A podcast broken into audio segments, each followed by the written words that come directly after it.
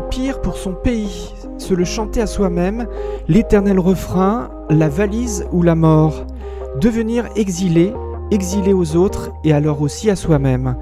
Lorsque nous faisons nos valises, c'est la plupart du temps pour visiter un autre pays, flâner et revenir après des moments d'évasion à la date prévue de la fin de nos vacances, bien prévue à l'avance. Les exilés, c'est partir sans avoir aucune idée sur la date du billet de retour et sans savoir souvent où atterrir. En cette fin d'été 2021, l'actualité aura été marquée par trois mots Afghanistan, Taliban, évacuation. Évacuation pour décrire les modalités de départ, au demeurant désastreuses, de la présence occidentale en Afghanistan, mais également la tentative désespérée de partance des familles ayant coopéré avec l'Occident. En général, on parle d'évacuation pour des objets, pas pour des personnes. Dans les années 70, les boat people fuyaient en bateau la guerre du Vietnam pour rejoindre les USA à tout prix. Été 2021, images d'Afghans se blessant pour monter dans un avion américain à l'aéroport de Kaboul. L'Afghanistan, ce pays continental n'ayant pas de mer, le seul contact avec l'extérieur pour la population, c'est l'aéroport de la capitale prise aux mains du pire extrémisme religieux. En 2002, je rencontrais pour la première fois un Afghan exilé, Aref Aziz, président de l'association de culture afghane, ancien professeur d'université afghan, devenu imprimeur. Il m'avait offert un livre intitulé Si je t'oublie, Bamiyan. Je découvrais alors un site classé au patrimoine mondial de l'UNESCO au nord de Kaboul qui a vu ses trois statues monumentales de Bouddha entièrement détruites à la dynamite par les talibans. C'était donc au début des années 2000.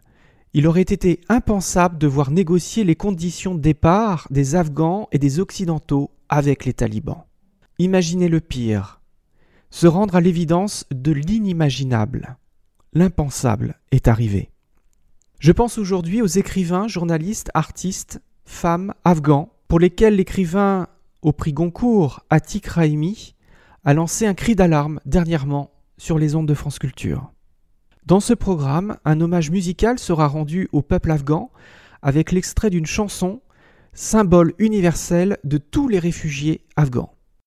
Un peu d'optimisme. Sort sur les écrans le nouveau film d'Eugène Green, Atarabi et Mikelatz, hymne à la nature et à la culture basque.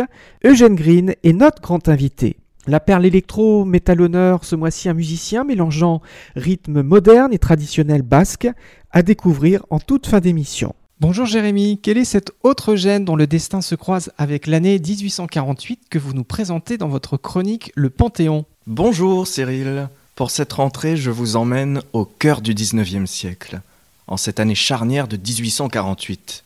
Lorsqu'en début d'année je présentais les ambitions de ma chronique, j'indiquais vouloir l'ancrer autour de ce que j'ai appelé l'Odyssée malheureuse de 1848.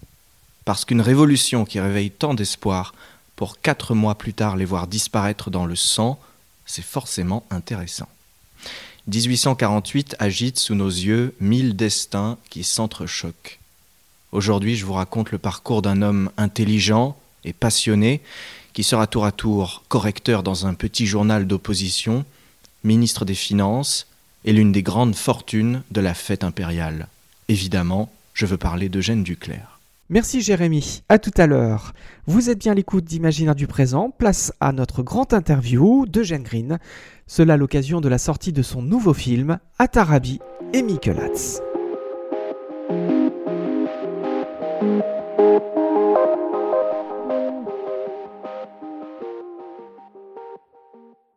Bonjour Eugène Green, merci d'avoir accepté notre invitation. Bonjour. Vous êtes un cinéaste français ayant aussi exercé la profession de metteur en scène au théâtre et comédien. Vous êtes né à Nouvelle-York, dans le Nouveau Monde. Vous avez fait le choix de partir de votre terre natale en 1968 en rejoignant l'Ancien Monde, les terres d'Europe, pour vous fixer un an plus tard à Paris. Après des études de lettres et d'histoire de l'art à Paris, vous fondez en 1977 la compagnie Le Théâtre de la Sapiens. Vous êtes naturalisé français deux ans plus tard. Avec cette compagnie, vous mettez en scène des spectacles de théâtre contemporain, de théâtre baroque et des pièces de Corneille et Racine notamment.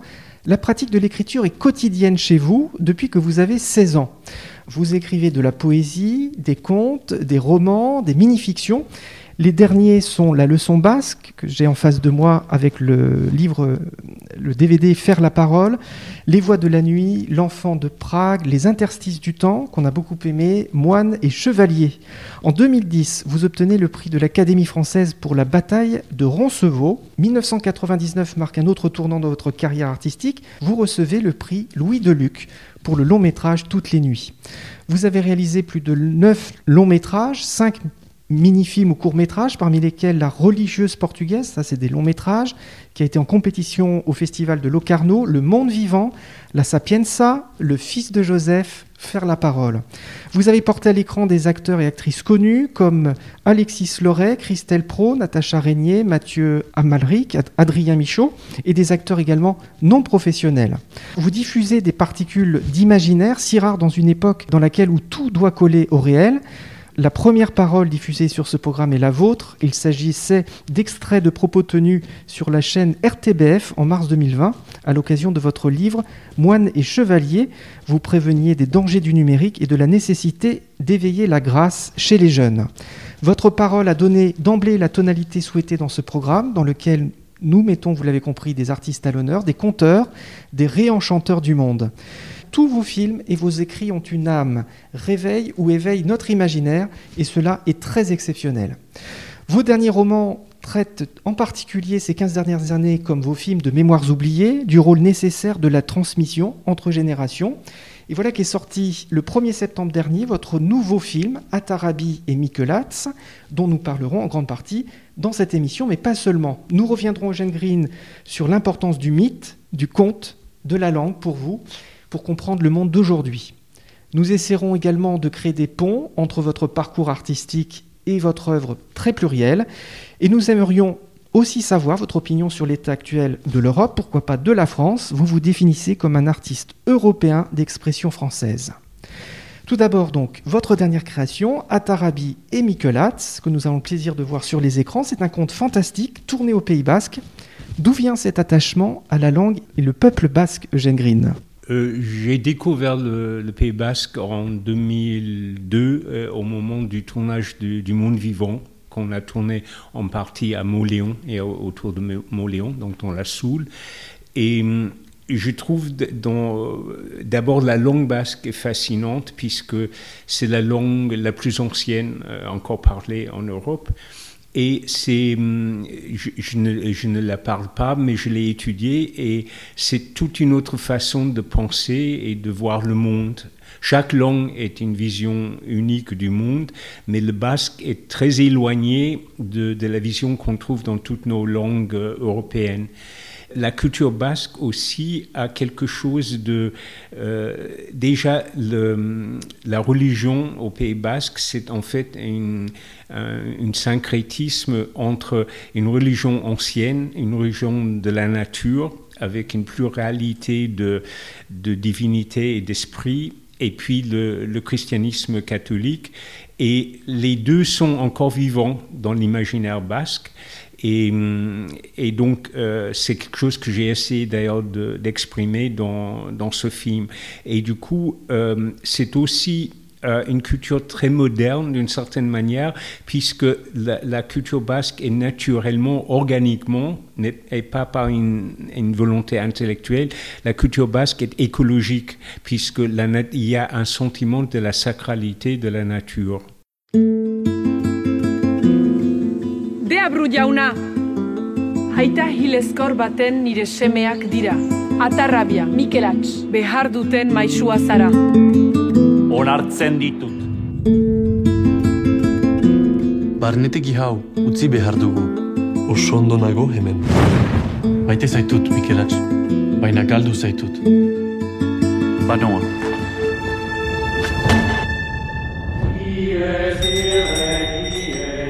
Zerbitzatu nahi nuke, jainkoa eta jendeak. Itzala ebatzi didate. Itzali gabe, itzala salbatua izaten ahalko.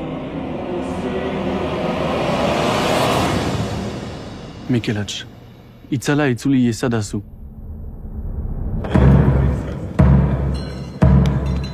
Anaiak gara, baina ez du elkaren eiterik. Cette dimension écologique, euh, on va rebondir dessus. C'est vrai qu'il y a des paysages magnifiques qu'on voit au travers ce film. Il y a cette parabole, on pourrait dire cette euh, presque une métaphore, à un moment donné de, de la figuration d'un ouragan hein, qui est entraîné par la figure du, diable indirectement par le deuxième personnage, euh.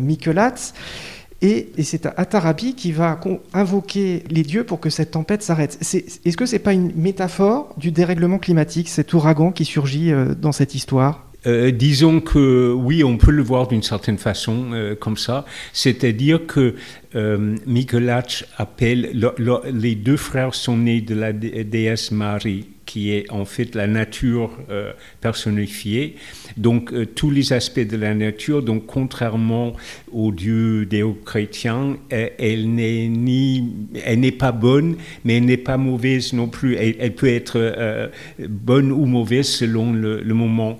Et donc son fils qui s'est consacré au diable, Michelach, euh, il, demande à, Marie de, d'envoyer l'orage pour euh, justement détruire le- la récolte euh, et punir les gens du, village.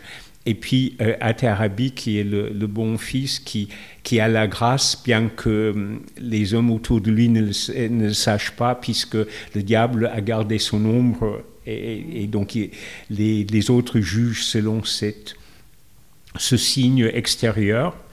Et, euh, mais euh, Atarabi euh, parle euh, aussi à sa mère et arrive à, lui faire accepter de détourner l'orage.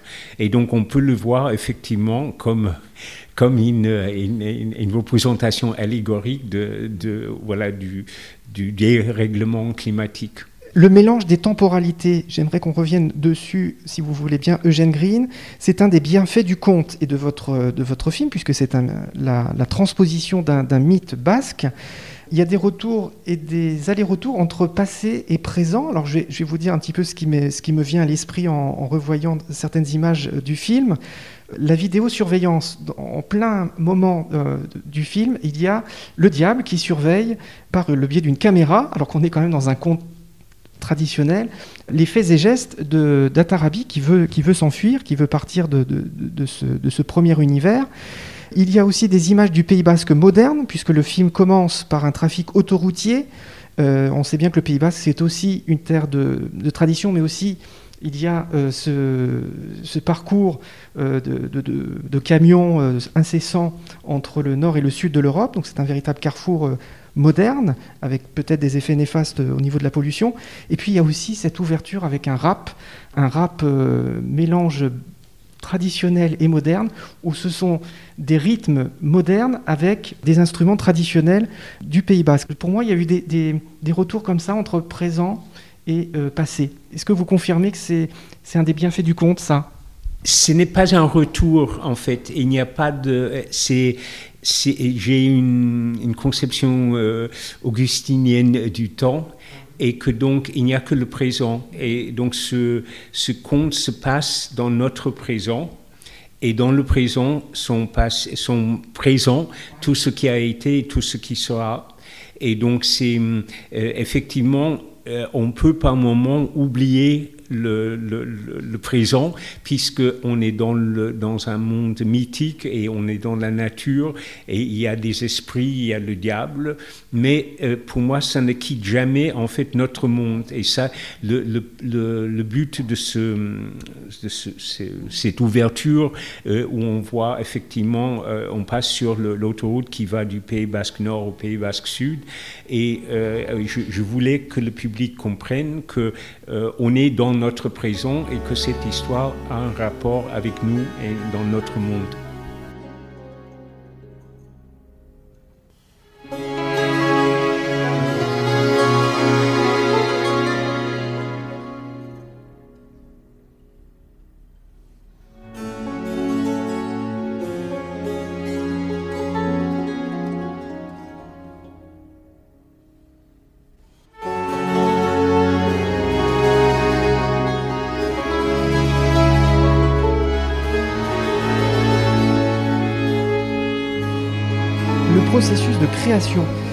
Euh, c'est pas un, sujet facile que vous avez choisi dans, votre dernier film, puisque c'est quand même tout un travail d'apprentissage de la culture et de l'histoire basque dans, lequel vous êtes plongé depuis de nombreuses années.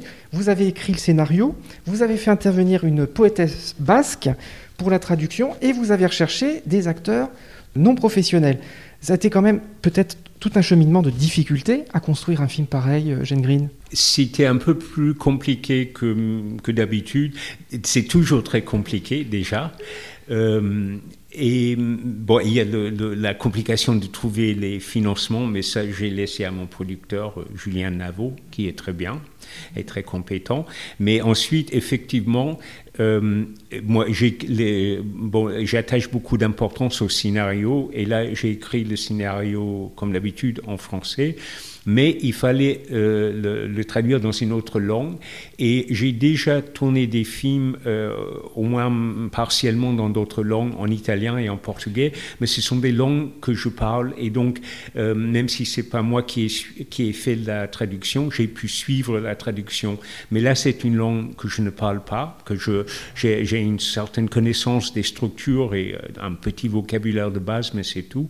Et donc, c'est Icharo Borda, une poétesse basque, effectivement, qui, qui est bayonnaise et donc qui est aussi bilingue en français, euh, qui l'a traduit en, basque.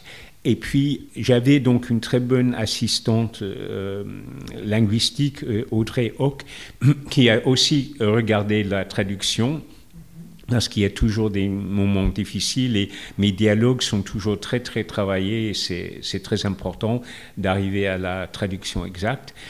Et puis c'est Audrey aussi qui a fait le, le rôle de ce que les, les Français appellent casteuse, c'est-à-dire qu'elle a fait la recherche des, des acteurs. J'ai auditionné certains acteurs professionnels puisque euh, y a y a pas mal de films maintenant qui se font en basque, surtout du, de l'autre côté, au Pays Basque Sud. Mais certains des acteurs, ce sont de bons acteurs, mais euh, ils travaillent aussi dans le cinéma espagnol, castillan, et ils ont un peu tics de presque télévisuel en fait d'un certain jeu qui ne convient pas euh, à mes films. Donc j'ai préféré travailler avec des gens même qui n'étaient pas des acteurs euh, professionnels. Thierry Biscari qui fait le diable, lui c'est un professionnel mais c'est un chanteur, c'est un musicien. D'ailleurs on le voit dans Faire la parole, mon documentaire. Mais je lui ai demandé de, de jouer le diable et euh, Pablo euh, Racha, qui, joue le père supérieur, euh, lui, il a, fait du théâtre aussi. Lui, il est du Pays Basque Sud. Il fait du théâtre et du chant. Mais les trois jeunes qui, ont les trois rôles principaux, ils ont fait un peu de théâtre comme ça et de la musique, mais ce ne sont pas des acteurs formés. Moi, je, je fais, je, quand je cherche des acteurs, je demande simplement qu'on les filme de face en train de parler. Euh, un peu comme beaucoup de plans dans mes films. Et puis euh, ensuite, j'ai fait une sélection et j'ai rencontré un certain nombre et j'ai fini par trouver les acteurs. Mais effectivement, c'était un, un, travail euh, que je n'avais pas à faire dans les autres films. Puis il y avait le travail sur le tournage, euh, puisque euh, je devais euh, compter sur l'assistance d'Audrey Hawk pour les diriger et il y avait aussi un problème linguistique puisque le scénario est en ce qu'on appelle Euskara Batua, c'est la forme standard du basque, la forme maintenant du basque littéraire qui existe seulement depuis les années 60 en fait et qui est utilisée dans les écoles aussi. Euh, mais euh, parfois les acteurs avaient tendance à prendre des, euh, des, des formes, d'utiliser des formes dialectales ou de, et donc elle devait surveiller ça pour, pour qu'ils respectent absolument le basque qui était dans le scénario. Donc il y avait tous ces, ces aspects-là euh, en plus du travail euh, normal de, de, de réaliser un film. Merci Eugène Green. Il y a une esthétique particulièrement euh, remarquable dans, tous vos films. C'est une prise de vue argentique. Il y a le rôle des émotions de l'intériorité, puisque vous avez affirmé euh, des propos dernièrement. C'est l'intériorité des acteurs qui m'intéressent. Est-ce que ça veut dire que c'est l'âme des acteurs qui vous intéresse plutôt que ce qui dégage extérieurement? Oui, c'est l'intériorité. On, on, peut dire que c'est l'âme, mais disons que c'est tout. Euh, c'est les émotions les plus profondes c'est l'être le plus profond, en fait, ce qui est caché euh, euh, souvent dans la vie quotidienne. Oui, c'est ce que je cherche à faire apparaître. C'est d'une manière générale que je filme une personne ou euh, la nature ou même un objet. Je cherche toujours l'énergie intérieure. Et donc c'est une énergie d'ordre spirituel. La dimension fantastique dans Atarabi et Miikelatz, elle est très présente. Les animaux parlent, les pierres. Vous prêtez votre voix à un sanglier ce conte peut s'adresser à un jeune public, à un public plus, âgé, puisque tout c'est universel. Les messages sont universels dans ce film. Euh, oui, et disons que hum, c'est vrai que souvent on considère les contes comme quelque chose qui relève de, de la culture de la jeunesse, mais pour moi c'est hum, ça parle à tout le monde. Et moi, j'ai gardé, euh, je dis souvent que j'ai gardé une façon mythique de penser, c'est-à-dire l'idée qu'il euh, y a des histoires que par leur simple déroulement narratif portent euh, une possibilité de plusieurs sens. Et ça, c'est, je pense, le propre de tous les mythes et qu'on trouve dans les contes, bien sûr. Et euh, c'est dans beaucoup de cultures, c'est la base de, des œuvres culturelles les plus élevées, les plus développées. Et, donc, euh, je pense que peut-être que ce film pourrait plaire euh, à une jeune public, comme mon film Le Monde Vivant, par exemple, est souvent montré à des enfants. Euh, mais c'est un film aussi qui comporte euh, tout un discours, euh, on peut dire métaphysique, spirituel, et qui n'est apparent qu'aux adultes. Donc peut-être pour Atarabi et Mikuláš, c'est un peu la même chose.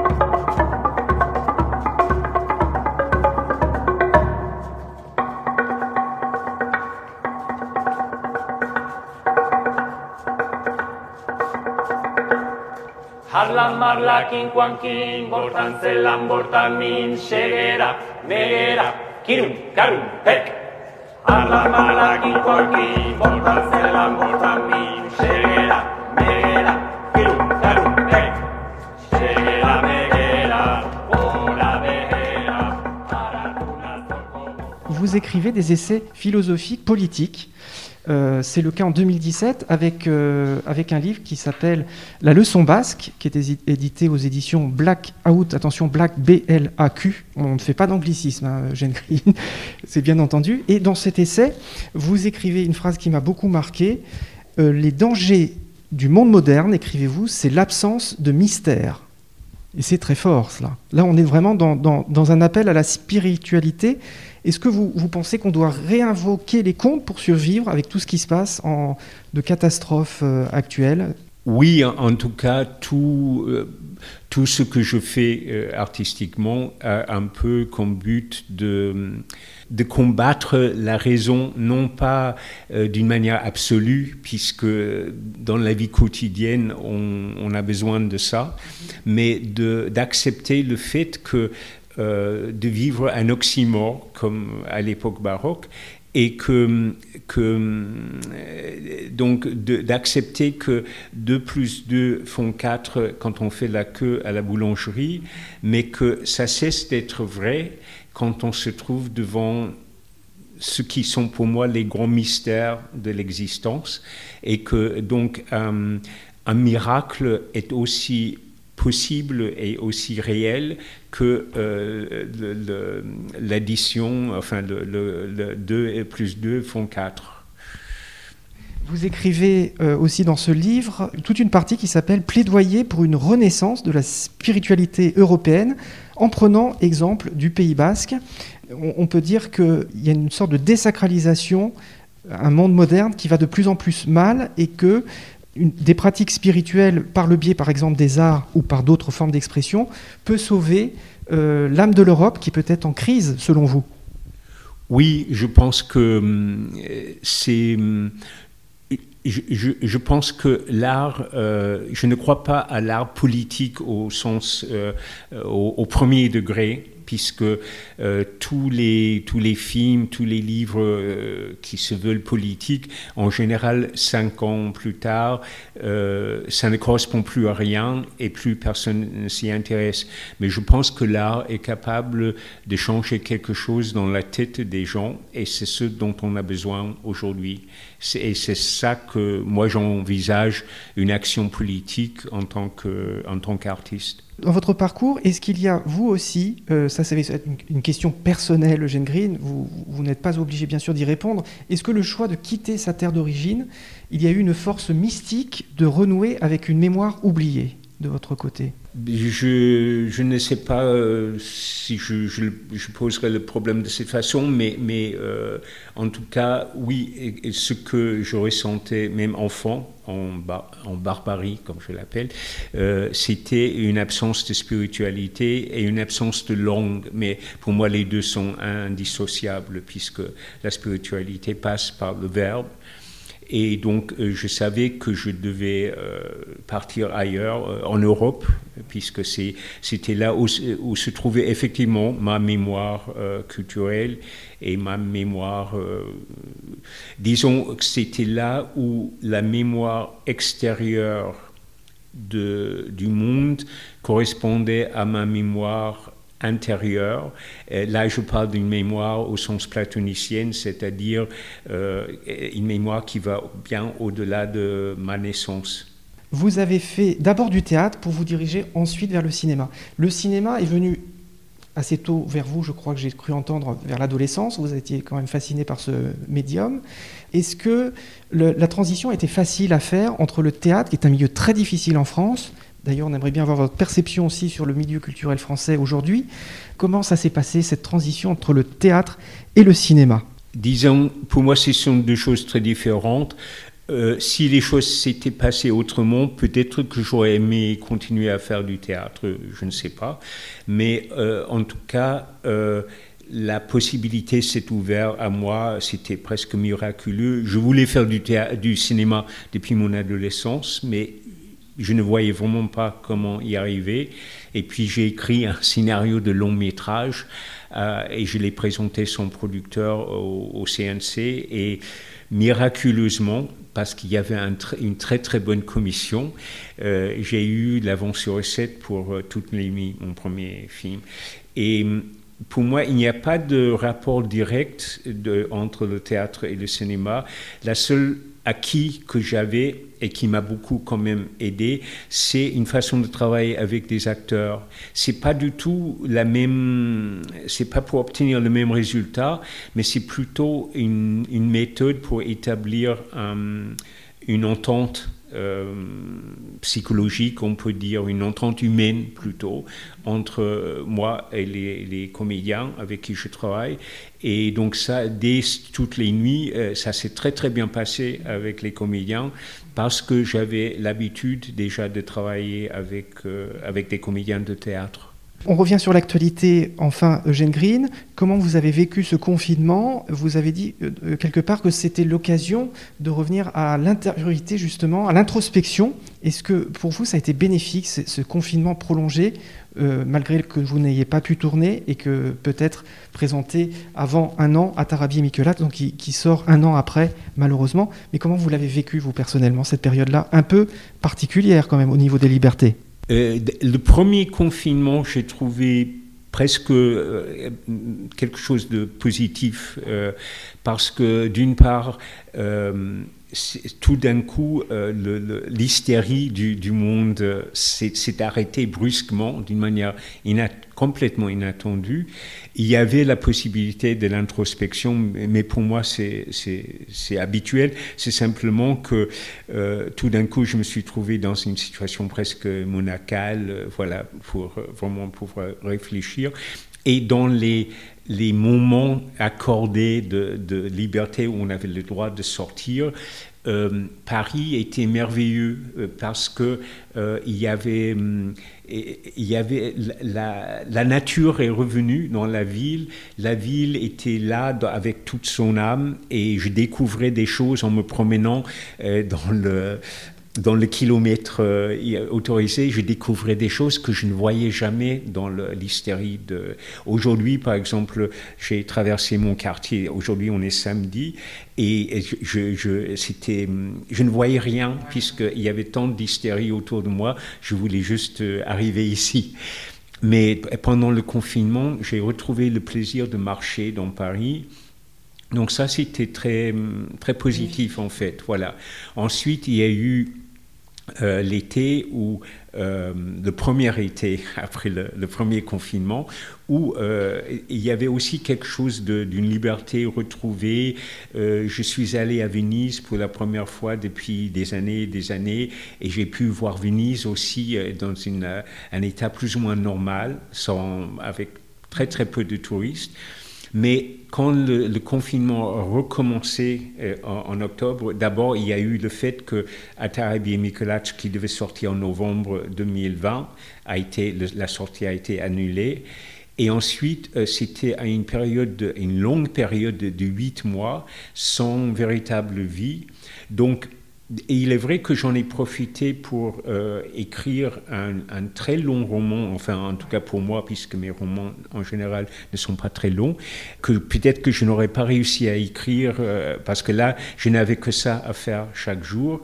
Mais il y a eu une, certaine détresse euh, humaine, l'absence de contact humain, de, vie sociale, de, vie dans la ville aussi, euh, de, la possibilité de voyager. Ça a devenu vraiment très très pénible et, euh, et aussi toutes les incohérences de la façon. Bon, j'avoue que c'était pas une situation facile à gérer, mais quand euh, on disait une chose euh, un jour et deux jours plus tard, on disait absolument le contraire, c'était un peu, un peu rageant.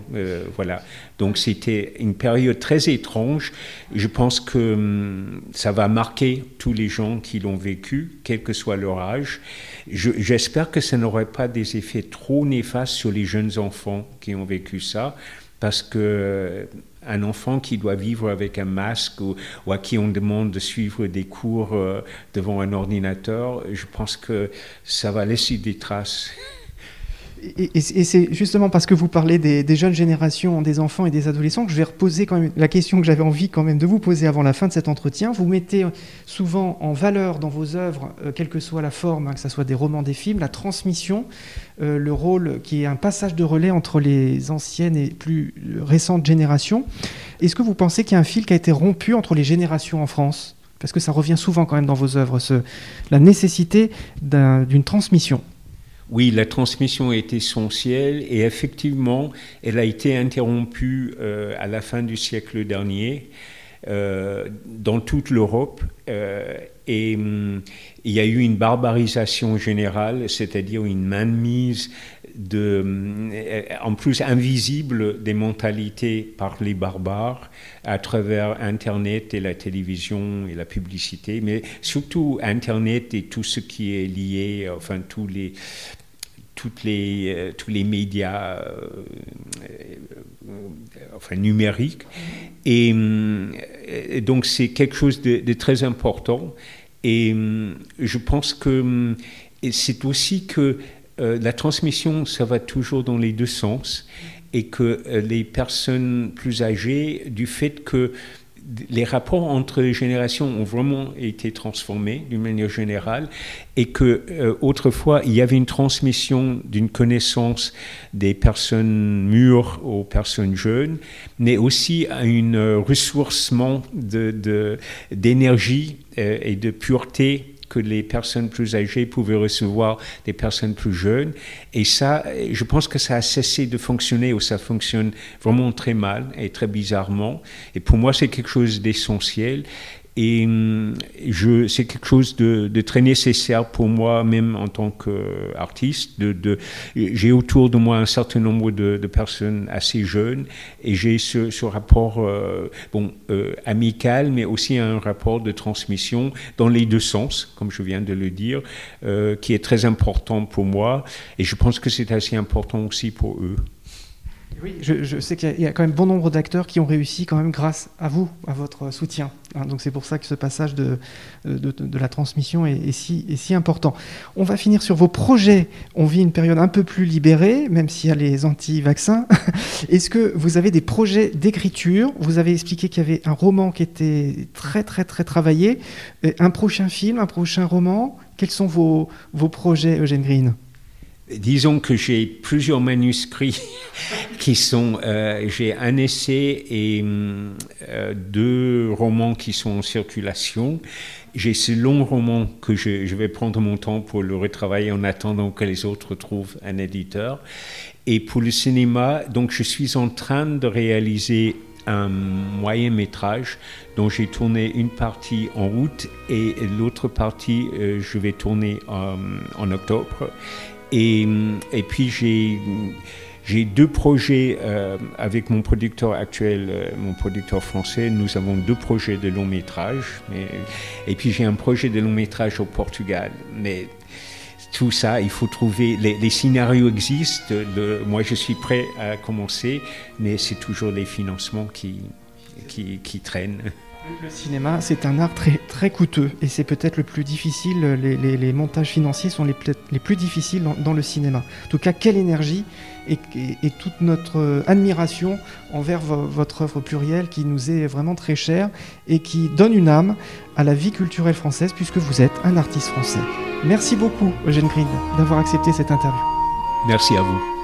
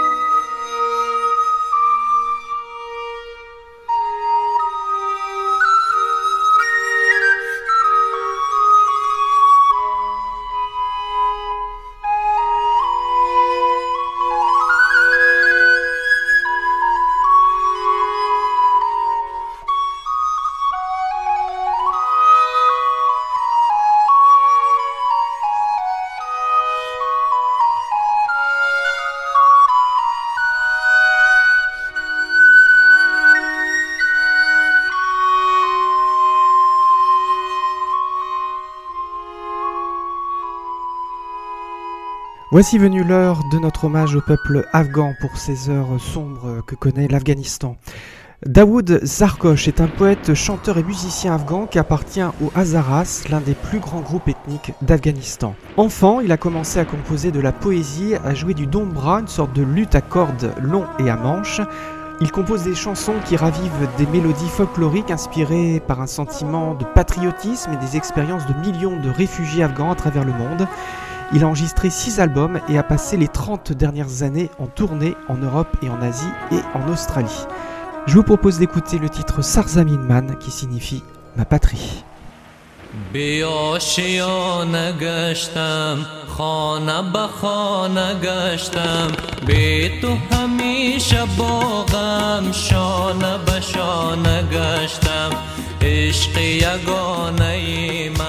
از تو نشانه من. به تو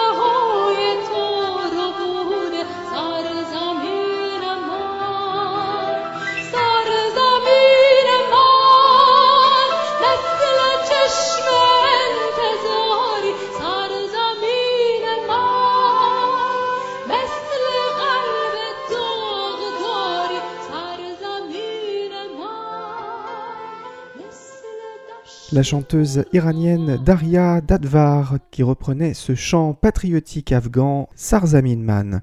C'est l'heure d'écouter la chronique Le Panthéon, présentée, réalisée par Jérémy de Tessier. Avec pour personnage présenté tout de suite Eugène Duclerc.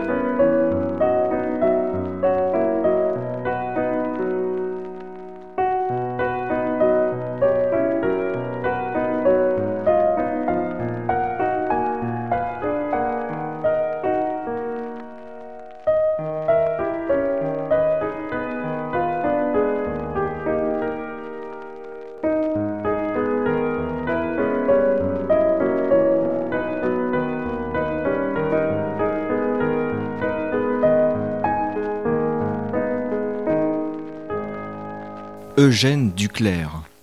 On voit parfois Charles Duclerc. C'est une erreur.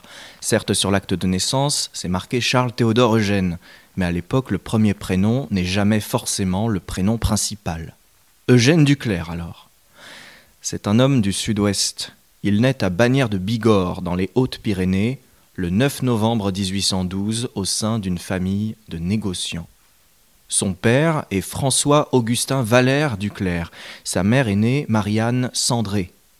C'est une famille respectable, puisque le grand-père Jean Duclerc a épousé au XVIIIe siècle une babeda d'une famille importante du négoce bayonnais de l'époque.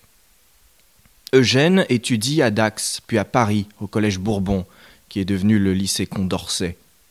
Il s'installe durablement à Paris dès lors, on est au début des années 20, même s'il n'oublie pas son sud-ouest, et nous allons le voir, il y retournera. Pressé par la nécessité, le voilà qui devient en 1836 correcteur d'imprimerie dans le journal Le Bon Sens. C'est un petit journal populaire de l'époque qui ne fait pas long feu et qui s'oppose du mieux qu'il peut au régime de juillet. On sait qu'après les attentats, l'attentat à la machine infernale de 1935, la vis a été resserrée et l'opposition fortement muselée au point que le terme républicain est interdit. De correcteur, Eugène Duclerc devient rédacteur pour la revue du Progrès puis pour le National. Il rêve alors d'encyclopédie. Avec ses amis que vous devez connaître, Panière, Garnier-Pagès, qui compteront aussi tellement en 48, il élabore un dictionnaire politique qui se veut une encyclopédie du langage et de la science politique. C'est le titre, on est en 1842. Ce n'est pas tout, il a le projet de réaliser une histoire politique et financière depuis Henri IV jusqu'à nos jours, projet faramineux qu'il ne mènera jamais à son terme, il en est empêché peut-être par la révolution de 1848.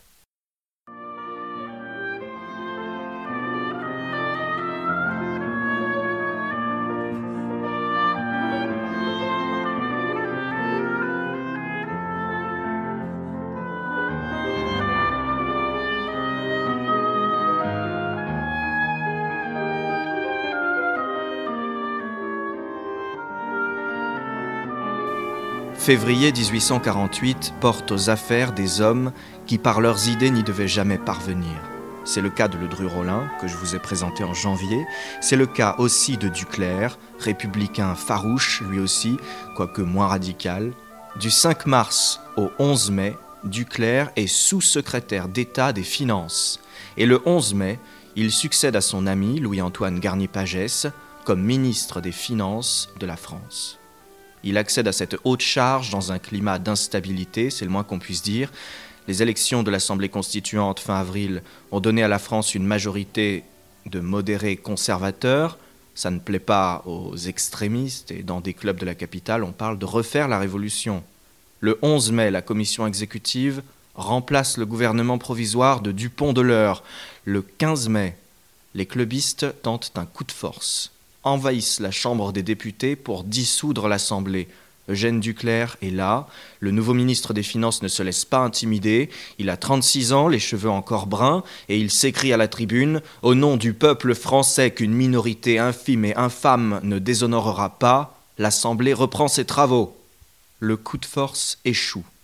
Mais le ton est donné, et on sait comment ça va finir un mois plus tard.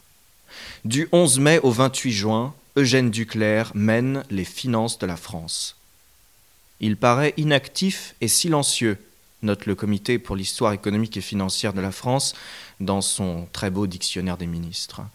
En réalité, il travaille, mais en secret, à son plan qu'il va dévoiler le 12 juin. Pourquoi en secret? Parce que pour sauver l'État de la banqueroute, pour combler le déficit hérité du régime monarchique, Duclerc a un projet, remettre aux mains de l'État la possession, l'exécution et l'exploitation des lignes de chemin de fer. Et pour financer ce projet, il ne compte pas avoir recours au papier-monnaie ou à l'emprunt en rente perpétuelle. Non, non, non. Il négocie en secret avec la Banque de France une grande opération de crédit. Et ces négociations vont réussir. Et le voilà devant les députés qui promet des millions et des millions, des millions sur des millions. Il jongle avec d'hypothétiques millions, 580 millions de francs qu'il promet en un an, le bonheur et la prospérité. À l'en croire, les chemins de fer vont sauver la France. Écoutez-le comme il en parle. En construisant les chemins de fer d'abord, vous vous débarrassez de la question ouvrière, qui pèse non seulement sur la question politique, mais sur la question financière. Vous arrivez immédiatement à créer une quantité considérable de consommateurs et de producteurs. Immédiatement encore, vous allez ranimer le travail dans les usines. Par voie de conséquence, vous allez le ranimer dans toutes les industries qui se rattachent aux usines et aux chemins de fer. Peu à peu, le mouvement que vous aurez déterminé gagnera de proche en proche. Le scénario était trop beau et le drame ouvrier trop profond pour supporter la fin des ateliers nationaux dissous par la commission exécutive le 21 juin 1948. En réaction à cette décision de dissolution, des dizaines de milliers d'ouvriers vont se soulever déferler dans la capitale, élever des barricades et se faire mitrailler pendant quatre journées, insoutenables. Pendant ces quatre journées, l'Assemblée nationale continue de se réunir dans un climat d'angoisse, de panique par moments. Duclerc, lui, conserve son calme. Il est évidemment du côté de l'ordre, et ces hordes d'ouvriers en furie doivent lui glacer le sang, mais il promet à ses collègues que tous les moyens sont là pour garantir leur sécurité. Le Panthéon de JDT. Une chronique présentée par Jérémy de Tessier. Eugène Duclerc ne fait plus de politique. Nous sommes à présent dans les années 1860. Et dans les fastes du Second Empire, l'ancien ministre des Finances a trouvé son compte. Il est même devenu millionnaire. Écarté après les journées de juin, il a quitté son domicile parisien au début des années 50 pour retourner vers son sud-ouest, il a une belle résidence à Bayonne, la villa Bramessan. Il s'est marié en 1854 à Marie-Amélie Sabine Lux, 34 ans, fille d'un rentier, qui lui donnera deux filles, Eugénie Louise Marie et Sophie Augustine Marie. On apprécie visiblement les prénoms triples. C'est en Espagne que Duclerc s'installe et entreprend de se lancer dans les affaires, de se lancer en bourse. Il cofonde une société par action pour l'exploitation de mines de cuivre en Andalousie, la compagnie de Huelba. Puis une autre compagnie, rivale de la première, celle de la Sabina, bref, des affaires compliquées, euh, tortueuses, mais qu'il gère à merveille et qui lui feront un patrimoine de plus d'un million de francs, soit un peu plus de 3 millions d'euros d'aujourd'hui, si ça vous intéresse. Pour rappel, un franc de 1850, c'est environ 3 euros. Ce genre de comparaison euh, n'a pas grand sens, bien sûr. Le nommé Bouffard, qui est un de ses ennemis et, et qui lui intente un procès pour gestion frauduleuse le décrit ainsi, c'est intéressant.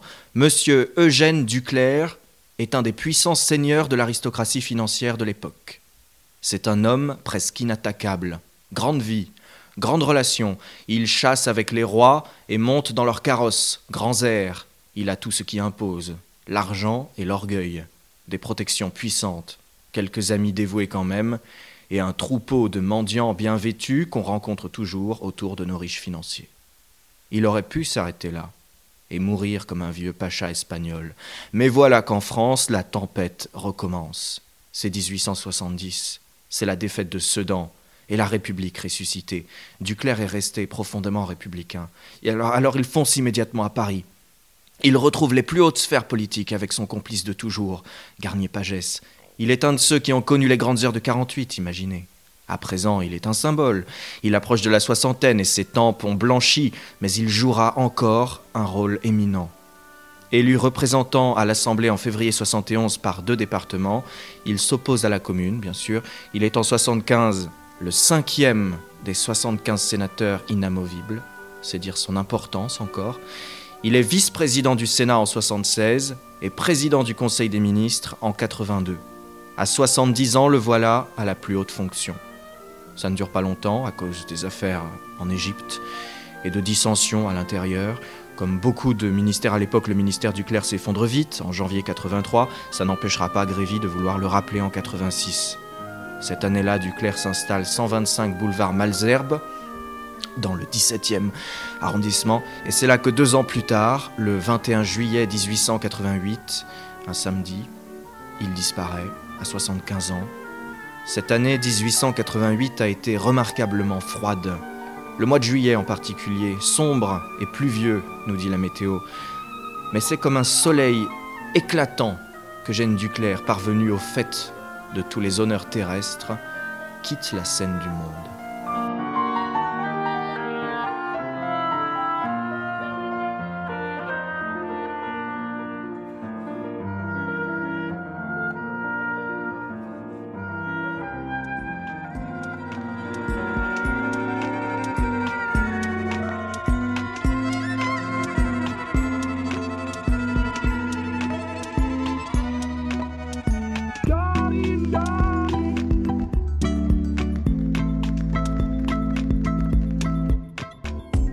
La perle électro, la pépite de la musique électronique contemporaine, fabriquée en France.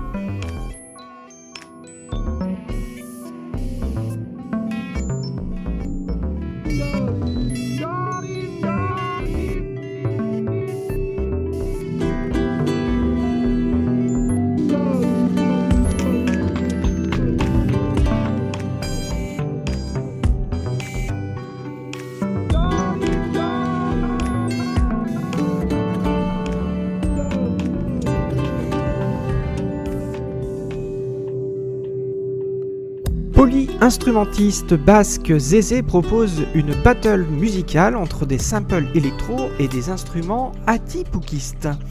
En 2013, Zézé inaugure une série d'albums appelée 7 qui nous invite à un voyage musical qui transporte des grottes basques de Sarre jusqu'en Inde en passant par les terres celtiques, le Maghreb et les Balkans. Nous écoutons le titre Itsas Aspian, extrait de son dernier album 7-4 sorti en 2020, sorte d'hymne à la nature puisque nous y entendons des dauphins. A très bientôt pour de nouveaux imaginaires du présent.